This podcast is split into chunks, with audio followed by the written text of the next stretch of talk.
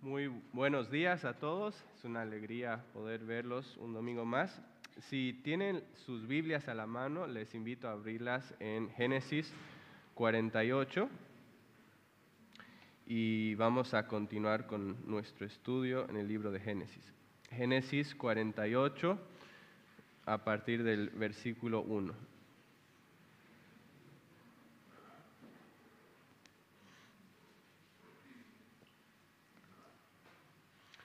Y dice así. Y después de estas cosas le dijeron a José, su padre está enfermo. Y él tomó consigo a sus dos hijos, Manasés y Efraín. Cuando se, lo avisó cuando se le avisó a Jacob, su hijo José ha venido a usted, entonces Israel hizo un esfuerzo y se sentó en la cama. Y Jacob dijo a José, el Dios Todopoderoso se me apareció en luz en la tierra de Canaán, me bendijo y me dijo, yo te haré fecundo y te multiplicaré, y haré de ti una multitud de pueblos, y daré esta tierra a tu descendencia después de ti en posesión perpetua. Ahora pues, tus dos hijos que te nacieron en la tierra de Egipto, antes que yo viniera a ti a Egipto, míos son. Efraín y Manasés serán míos, como lo son Rubén y Simeón. Pero los hijos que has tenido después de ellos serán tuyos serán llamados por el nombre de sus hermanos en su heredad. En cuanto a mí, cuando vine de Padán, Raquel se me murió en la tierra de Canaán, en el camino cuando faltaba todavía cierta distancia para llegar a Efrata, y la sepulté ahí en camino a Efrata, esto es Belén. Cuando Israel vio a los hijos de José, dijo, ¿quiénes son estos? Y José respondió a su padre, son mis hijos los que Dios me ha dado, me ha dado aquí. Acércalos a mí, te, ruego, para que yo los bendiga, le dijo. Los ojos de Israel estaban tan débiles por la vejez que no podía ver. Entonces José se los acercó y él los besó y los abrazó. Israel dijo a José, nunca esperaba ver tu rostro, y mira, Dios me ha permitido ver también a tus hijos. Entonces José los tomó de las rodillas de Jacob y se inclinó con su rostro en tierra. José tomó a los dos, a Efraín con la derecha hacia la izquierda de Israel y a Manasés con la izquierda hacia la derecha de Israel y se los acercó. Pero Israel extendió su derecha y la puso sobre la cabeza de Efraín, que era el menor, y su izquierda sobre la cabeza de Manasés, cruzando a propósito sus manos, aunque Manasés era el primogénito. Israel bendijo a José y dijo, el Dios delante de quien anduvieron mis padres, Abraham e Isaac, el Dios que ha sido mi pastor toda mi vida hasta este día, el ángel que me ha rescatado de todo mal, bendiga a estos muchachos y viva en ellos mi nombre y el nombre de mis padres Abraham e Isaac, y crezcan para ser multitud en medio de la tierra. Cuando José vio que su padre había puesto su mano derecha sobre la cabeza de Efraín, esto le desagradó y tomó la mano de su padre para cambiarla de, la, de cabeza de Efraín a la cabeza de Manasés. Y José dijo a su padre, no sea así, padre mío, pues este es el primogénito. Pon tu mano derecha sobre su cabeza. Pero su padre rehusó y dijo, lo sé, hijo mío, lo sé. Él también llegará a ser un pueblo y él también será grande. Sin embargo, su hermano menor será más grande que él y su descendencia llegará, llegará a ser multitud de naciones y los bendijo aquel día, diciendo, por ti bendecirá Israel, diciendo, que Dios te haga como Efraín y Manasés. Así puso a Efraín antes de Manasés. Entonces Israel dijo a José, yo estoy a punto de morir, pero Dios estará con ustedes y los hará volver a la tierra de sus padres. Yo te doy una parte más que a tus hermanos, la cual tomé de, de la mano del amorreo con mi espada y con mi arco. Padre, te damos gracias esta mañana por tu palabra y por el privilegio de poder estar aquí juntos para adorarte, para alabarte, para escuchar tu palabra. Padre, eh, pedimos que nos hagas buenos oidores y que tu espíritu eh, obre nuestras vidas y, y transforme nuestros corazones. En el nombre de Jesús. Amén. Bueno, uno de los temas que se desarrolla mucho en Génesis y em, que, que, aparece muchas veces a lo largo de Génesis es el tema de la bendición. ¿Y a qué se refiere el término bendición? Bueno, en esencia la palabra bendición tiene que ver con la idea de bienestar, tiene que ver eh, con un estado donde Dios derrama sus bondades y sus beneficios sobre una persona. Ahora, si hacemos un, como un recorrido o, como un panorama general del libro de Génesis, podríamos decir que eh, en el principio el hombre y el mundo en general se encontraba en un estado de bendición. El hombre y la mujer estaban en una correcta relación con Dios y en ese estado de armonía con su Creador gozaban del favor y de la bendición de Dios y eso les llevaba a poder disfrutar de una vida plena y una vida completa. Pero eso, eh, perdón, ah, y por eso Dios eh, antes o después de crear al hombre y a la mujer los bendice, ¿no? En Génesis 1, 27 y 28, eh, después de crear al hombre y a la mujer, dice que los, los bendijo. Entonces vemos que en un principio el hombre y la mujer estaban en un estado de bendición. Pero eso cambia en Génesis 3. Cuando lleguemos a Génesis 3 vemos que el, el hombre y la mujer se rebelan contra su creador y que, rompen esa armonía perfecta que había en un principio. Y entonces a, partir de ese momento, el mundo ya no se encuentra en ese estado de bendición en el que estaba en un principio. A partir de ese momento, la tierra se encuentra en un estado de maldición. En Génesis 3, la segunda mitad de Génesis 3, Dios empieza a pronunciar las consecuencias que vendrían a causa del pecado de las personas. Y por primera vez en toda la Biblia aparece la palabra maldición. Ahí en, ese, párrafo. Primero, Dios eh, maldice a la serpiente por haber tentado al hombre y a la mujer. Después, eh, eh, maldice a la tierra a causa del hombre. Y si bien no maldice a, las personas en un sentido último, porque todavía existe para la humanidad la posibilidad de redención, lo cierto es que el hombre ha salido de ese estado de bendición en el que estaba en un principio y ha entrado a un estado de maldición, porque su, relación armoniosa con el Creador ha sido rota y porque ya no está gozando del favor y de los beneficios del Señor. Ahora, eh, después de la caída, hay dolores de parto para la mujer, hay frustración y sufrimiento laboral para el hombre, Em, hay una incesante y sangrienta lucha de poder entre marido y mujer. Y después de esa agonizante y tortuosa vida, hay una muerte segura para todas las personas. Y no solo una muerte física, sino incluso una muerte eterna en un lugar de sufrimiento y tormento eterno. Entonces la pregunta es, ¿realmente podemos decir, entendiendo toda esa descripción, toda la condición en la que está el hombre después de la caída, podemos decir que el hombre todavía está en un estado de bendición? Para nada, ¿no es cierto? No está en ese estado de bendición. Claramente, después de la caída, la humanidad se encuentra en un estado de maldición. Pero es justamente esa maldición eh, o de esa maldición que Cristo vino a rescatarnos. Y, es algo que vemos ya desde el libro de Génesis, eh, que ya en Génesis, desde el mismo principio, vemos que Dios está poniendo en marcha un plan para redimir a la humanidad de esa maldición. En Génesis 12, Dios se le aparece a un hombre llamado Abraham y en los primeros versículos le dice, vete de tu tierra, de entre tus parientes y de la casa de tu padre, a la tierra que yo te mostraré haré de ti una nación grande y te bendeciré. Engrandeceré tu nombre y serás bendición. Bendeciré a los que te bendigan y al que te maldiga, maldeciré. En ti serán benditas todas las familias de la tierra. Todas las familias de la tierra. ¿Vieron lo que Dios está haciendo en ese pasaje, en ese párrafo?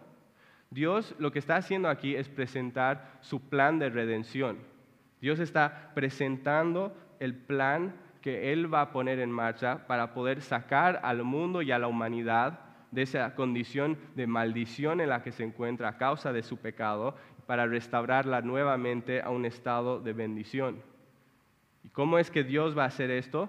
Lo va a hacer por medio de una familia, por medio de la familia y la descendencia de Abraham. La cual, como dice aquí mismo, será canal de bendición para todas las familias o naciones de la tierra. Ahora, la pregunta es, ¿cómo es que la familia de Abraham llega a ser un canal de bendición para todas las naciones o para todas las familias de la tierra? Y es porque, en primer lugar, la, descendencia o la familia de Abraham llegaría a ser esa nación por la, por la cual o por medio de la cual Dios se daría a conocer a todo el mundo. Pero además de eso, era porque la familia de Abraham llegaría a ser esa nación de la cual vendría el Salvador Jesucristo, el cual removería la maldición que estaba sobre nosotros, haciéndose una maldición para, por nosotros en la cruz. Esa es la manera que las naciones son bendecidas por medio de la descendencia de Abraham. esa es la forma que tú y yo somos bendecidos por medio de esa descendencia. El momento que una persona mira con fe a aquel descendiente de Abraham que fue colgado en un madero por nuestro pecado, el momento que una persona se arrepiente de su pecado y confía únicamente en el sacrificio de ese descendiente que fue por el perdón de sus pecados, esa persona pasa de un estado de maldición a un estado de bendición. Cuando tú haces eso, tus pecados te son perdonados. Tu culpa y tu vergüenza son lanzados al fondo del mar. Tu relación con el Padre que estaba rota es restaurada y, a partir de ese momento el favor del Señor reposa sobre ti de manera perfecta. Y si bien en, ese momento, el momento que una persona llega a fe en Cristo y que es rescatada y salvada, si bien en ese instante no significa que, eh, que eres librado instantáneamente de las angustias que vienen sobre tu vida al vivir en un mundo caído, lo cierto y algo de lo cual puedes estar seguro es que, la presencia y la fortaleza de Dios te acompañarán en todo momento y que finalmente, en un futuro no muy lejano, Dios te conducirá a un lugar de bendición eterna, un lugar donde podrás experimentar de manera perfecta la presencia y la eh, bendición del Señor en una manera plena y donde la bendición del Señor no será manchada por ninguna cosa, ni por el llanto, ni por la enfermedad, ni por la angustia. Ese es el, alcance de la obra redentora de Cristo. Y por eso es un tema tan importante en el libro de Génesis, porque nos está mostrando cómo hemos caído en una maldición y cómo Dios nos está sacando de esa condición tan, tan horrible. Pero junto con ese tema tan importante que se desarrolla a lo largo de Génesis, hay un segundo tema paralelo que también se desarrolla en Génesis y es la transmisión de la bendición de una eh, generación a otra. No sé si ustedes lo notaron, pero en cada transición generacional que vemos en la familia patriarcal, hay un momento en el que el patriarca transmite la bendición que ha recibido de sus padres a su futuro, a su próximo descendiente, y un momento donde Dios confirma que la bendición o la promesa de bendición dada originalmente a Abraham ahora continuará por medio de esta, esta persona y por medio de su descendencia y no por un descendiente rival como ser Ismael o Esaú. ¿Alguna vez notaron ese patrón en Génesis?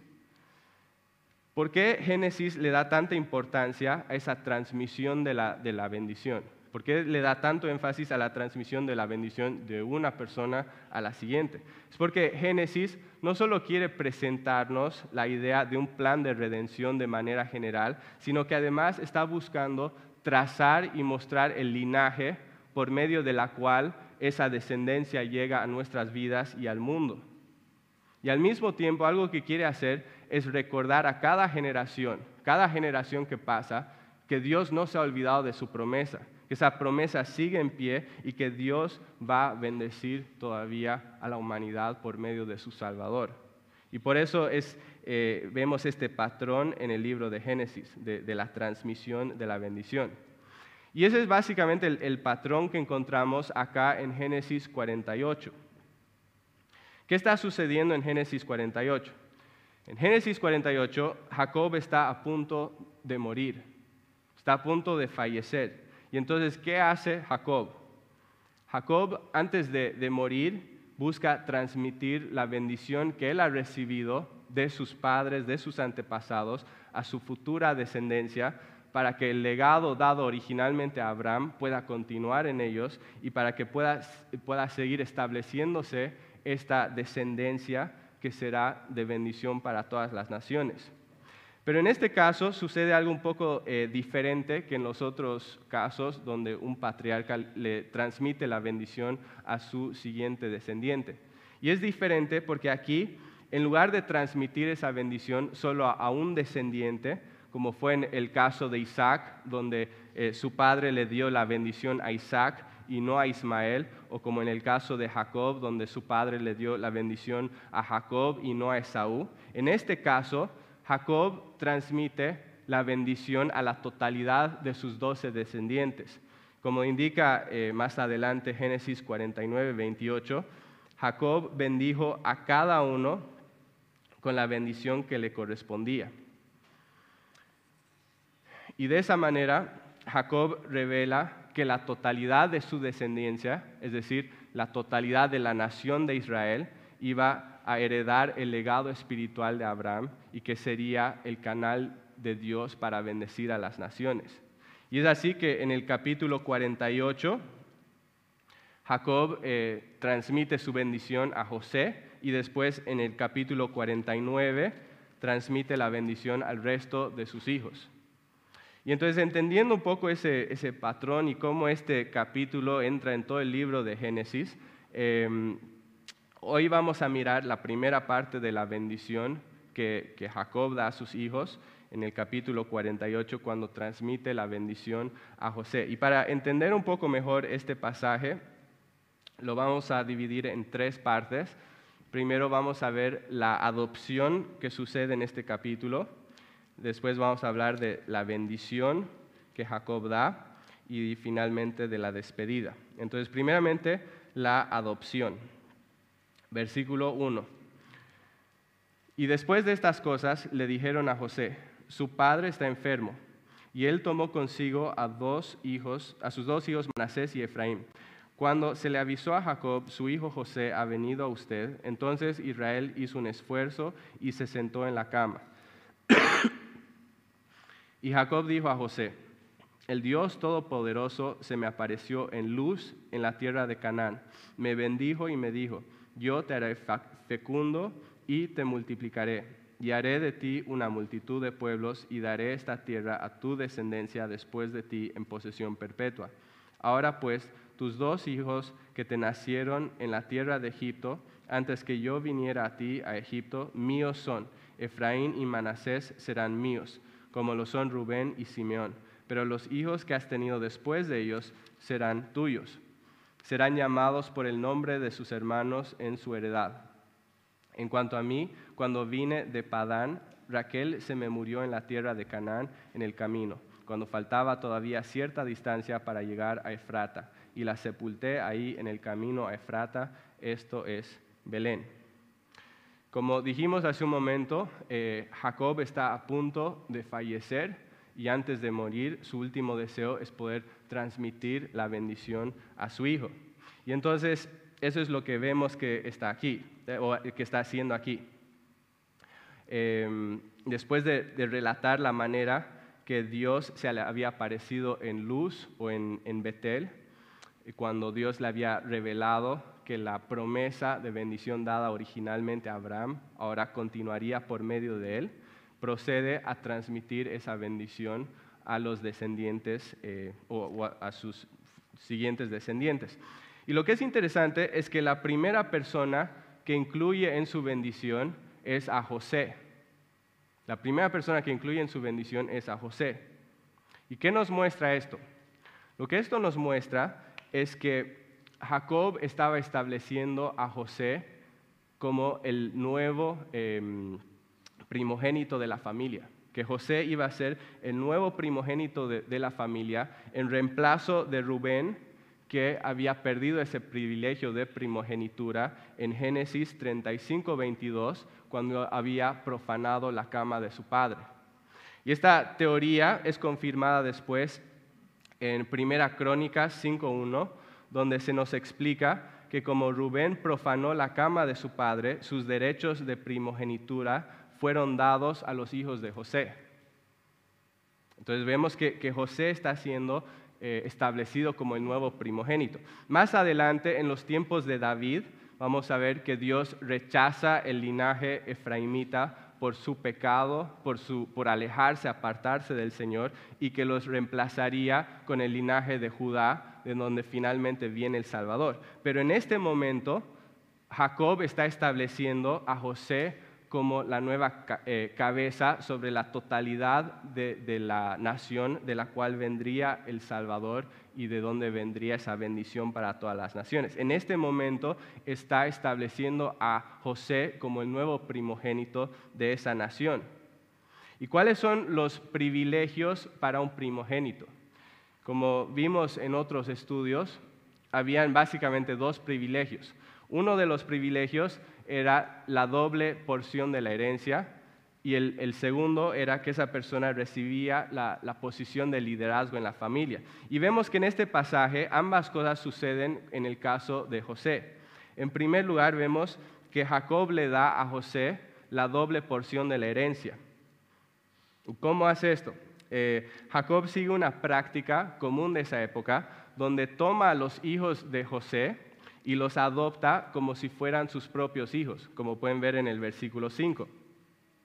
Y de esta manera, cuando Israel finalmente iba a salir de la tierra de Egipto y cuando Israel finalmente se estableció en la tierra de Canaán, en la, tierra prometida, la herencia o, la descendencia de José recibiría una doble porción de la herencia. En lugar de recibir un solo territorio, recibiría dos. ¿Por qué? Porque Efraín recibiría una porción y Manasés recibiría otra. Entonces la descendencia de José recibiría el doble que cualquier otro eh, de las tribus de Israel. Y es así que José recibe esa doble porción que le corresponde como primogénito. Pero además de, esa doble porción, vemos que José también recibe la posición de autoridad y liderazgo en la familia, siendo que Efraín llegaría a ser una de las eh, tribus más importantes de Israel. De hecho, es, muy interesante que durante el tiempo de la conquista fue Josué, que era un efraimita, el que condujo al pueblo de Israel a la tierra prometida y que, los sacó de, ese, que los llevó ahí después de ese tiempo de esclavitud en Egipto. y entonces vemos cómo, José recibe ese privilegio de primogenitura, cómo recibe la doble porción y el liderazgo. Ahora, eh, continuando con el pasaje, ahora que José ha sido establecido como el primogénito y sus hijos han sido adoptados por eh, Jacob para que ellos puedan recibir eh, una doble porción, Pasamos a la segunda eh, porción de este pasaje, eh, en los versículos 8 al 20, donde Jacob bendice a la descendencia de José. Versículo 8. Dice, cuando Israel vio a los hijos de José, dijo, ¿quiénes son estos? Al principio, cuando vemos eso, puede parecer un poco extraño porque podríamos decir, ¿cómo el abuelo no reconoce a sus propios nietos? Parece raro, además han estado viviendo ahí mucho tiempo. Y sin embargo, el versículo 10 aclara que los ojos de Israel estaban tan débiles por la vejez que no podía ver. Y entonces ahí está la explicación. Eh, una vez que José aclara que viene acompañado de sus dos hijos, eh, Jacob le dice a José, acércalos a mí, te ruego para que yo los bendiga. Y de ahí en los versículos que siguen, eh, Jacob procede a bendecir a los hijos de José. Pero lo hace en, una manera un poco inesperada y vemos algo inesperado en este, este suceso porque vemos que en lugar de poner su mano derecha sobre el hijo mayor, como era eh, la costumbre, siendo que el lado derecho era considerado el lugar de la bendición y del honor, em, vemos que, que él pone la mano derecha sobre el menor. Y de esta manera estaba estableciendo al hijo menor en una posición de autoridad por encima del, del hijo mayor. Al ver esto, José eh, busca corregir a su padre, ¿no? busca decir, bueno, padre, te estás equivocando, estás poniendo tu mano derecha sobre el hijo equivocado. Y sin embargo, Jacob le hace entender que él sabe exactamente lo que está haciendo, que esto no es un error, que hay intencionalidad en sus actos. Si bien le dice que si bien el hijo mayor será un pueblo grande, que su hermano menor será más grande que él. Y acá vemos un principio que se repite a lo largo de toda la Biblia, es que, y es que Dios no siempre escoge a la persona más esperada. Que, la, elección de Dios muchas veces confunde la sabiduría humana. Pablo, unos, mucho tiempo más tarde, hablando acerca de la manera que Dios escoge a las personas para salvación, dice en 1 Corintios 1, dice, pues consideren hermanos su llamamiento. No hubo muchos sabios conforme a la carne, ni muchos poderosos, ni muchos nobles, sino que Dios ha escogido lo necio del mundo para avergonzar a los sabios, y Dios ha escogido lo débil del mundo para avergonzar lo que es fuerte también Dios ha escogido lo vil y lo despreciado del mundo, lo que no es, para anular lo que es, para que nadie se jacte delante de Dios. Y lo que vemos acá, y esto deja muy claro, es que la elección de Dios muchas veces confunde la, sabiduría humana y que Dios no escoge como nosotros muchas veces pensaríamos o como escogeríamos nosotros. En el caso de Génesis 48, si bien Dios escoge a ambos hermanos para ser parte de su pueblo, vemos que pone al menor en una posición de preeminencia por encima del hijo eh, mayor.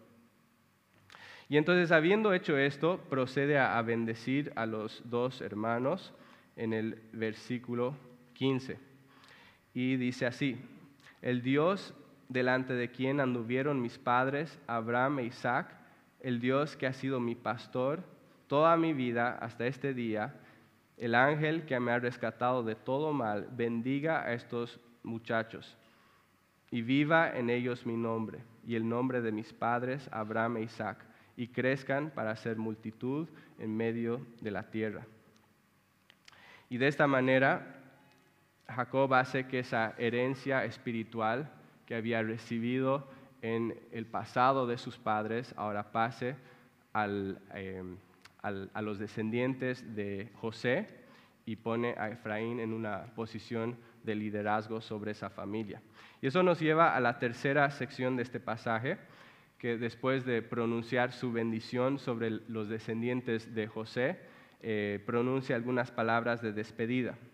Y le dice a José en el versículo 21, yo estoy a punto de morir, pero Dios estará con ustedes y los hará volver a la tierra de sus padres.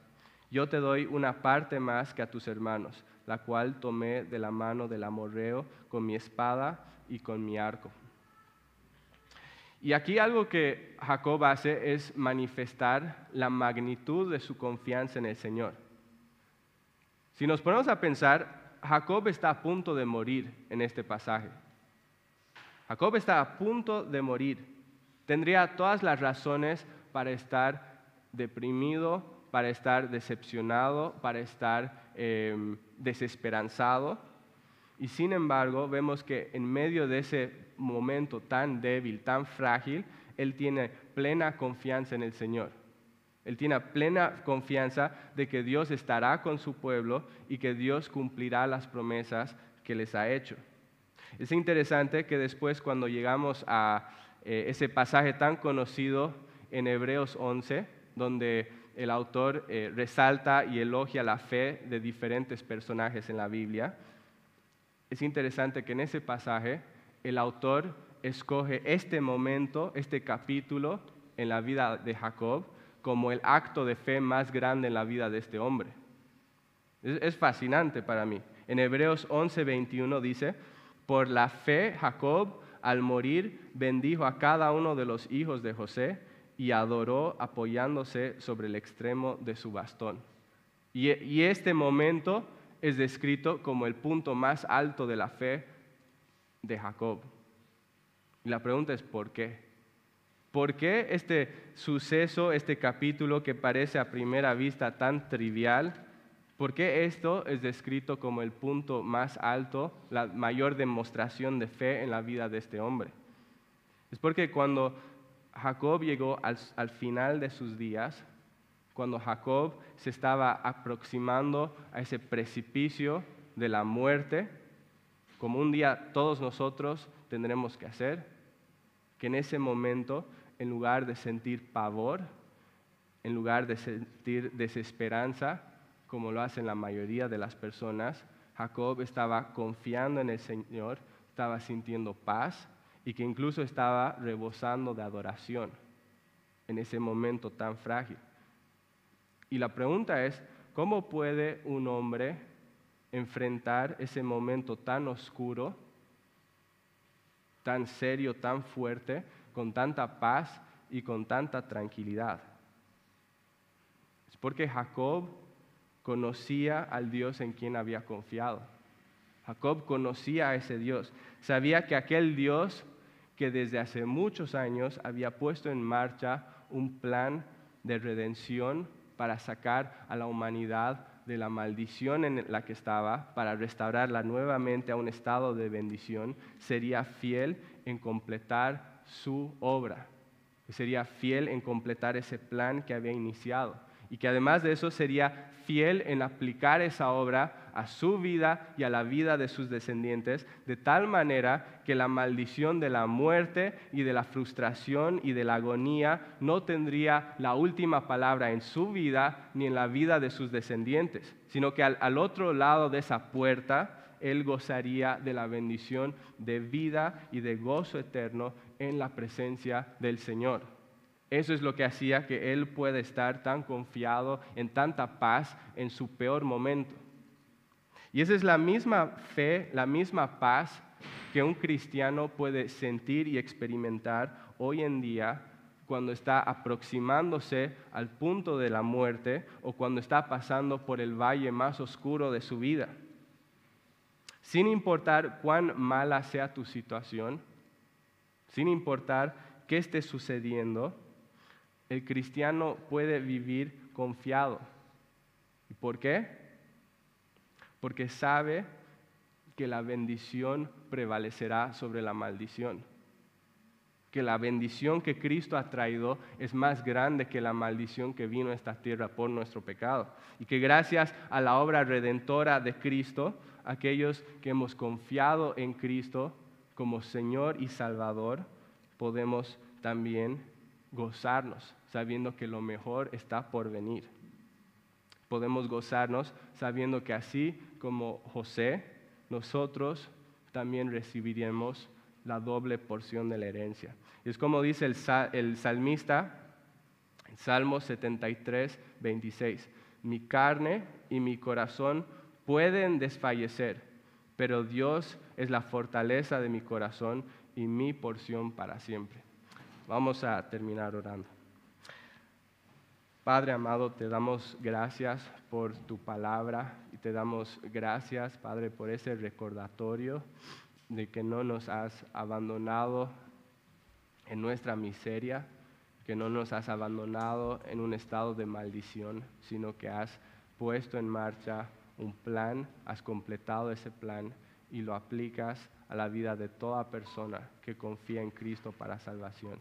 Padre, oramos que en medio de nuestras eh, luchas, en medio de nuestros sufrimientos, en medio de, todo lo que ocurre a nuestro alrededor, Señor, que podamos eh, recordar estas promesas, Señor, que podamos recordar que estás llevando a cabo un plan, Señor, y que al final la, maldición no prevalecerá.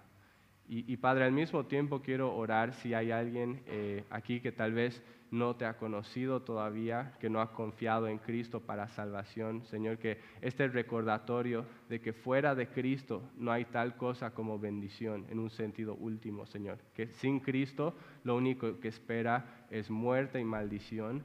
Que esa realidad realmente podamos sentirla con peso en nuestros corazones, Señor, que nos inquiete, que no nos deje descansar esta noche en paz porque es algo muy serio, Señor, y que más bien esa realidad nos lleve a los pies de la cruz.